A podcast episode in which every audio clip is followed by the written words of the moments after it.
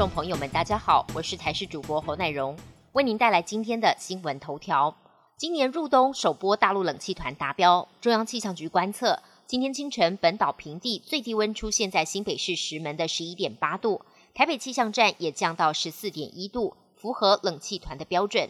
气象专家吴德荣提醒，周末入冬首波寒流，台北测站将降到八度左右，本岛平地最低气温将降到六度以下。到时候民众应该要特别注意保暖，农渔养殖业也应该提早做好防寒措施。下周一寒流逐渐减弱，清晨因为辐射冷却，市中南部最低温的时间可能比十度再低个一两度，而白天可以回到二十度左右。至于北部低温十度，高温十五度。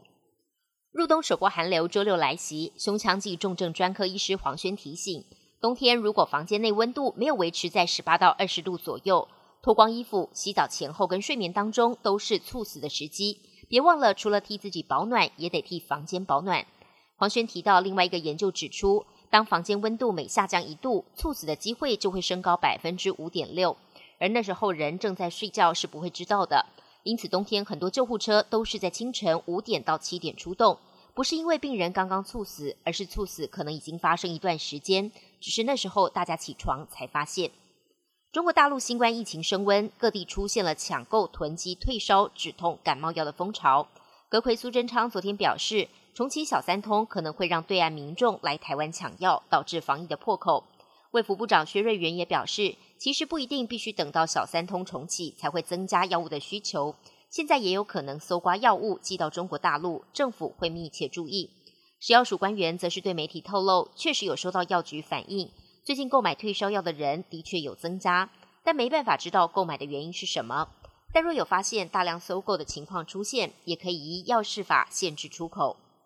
外电消息部分，加密货币交易所 FTX 创办人弗里特十二号在巴哈马被捕，他隔天向法院申请保释，但法官认为他有逃亡之余，因此予以驳回。同一时间，美国检方也以诈欺和不当挪用资金等八项罪名将他起诉。美国证券管理委员会指控他透过精心策划的骗局诈骗用户数十亿的资金。美方接下来准备将他引渡回美国受审。卡达世足赛四强战在台湾时间十四号清晨登场，阿根廷最终以三比零重挫上一届的亚军克罗埃西亚，时隔八年再闯进世界杯决赛。阿根廷小将阿瓦雷兹加上当家球星梅西的罚球破网，阿根廷整场比赛的强悍防守。尽管克罗埃西亚控球率超过五成，但迟迟找不到破门的机会。阿根廷接下来将对上法国跟摩洛哥四强战胜出的队伍，梅西能不能捧起首座的大力神杯？全球拭目以待。美国能源部十三号召开记者会，正式宣布加州的实验室达成核融合的重大里程碑，首次出现产生的能量大于消耗的能量，大约有两百万焦耳输入，三百万焦耳输出。不过，专家认为这一次实验的核反应设施造价太高，不太可能是未来商转的发电方式。加州研究人员也坦言，距离发电商转恐怕还需要几十年。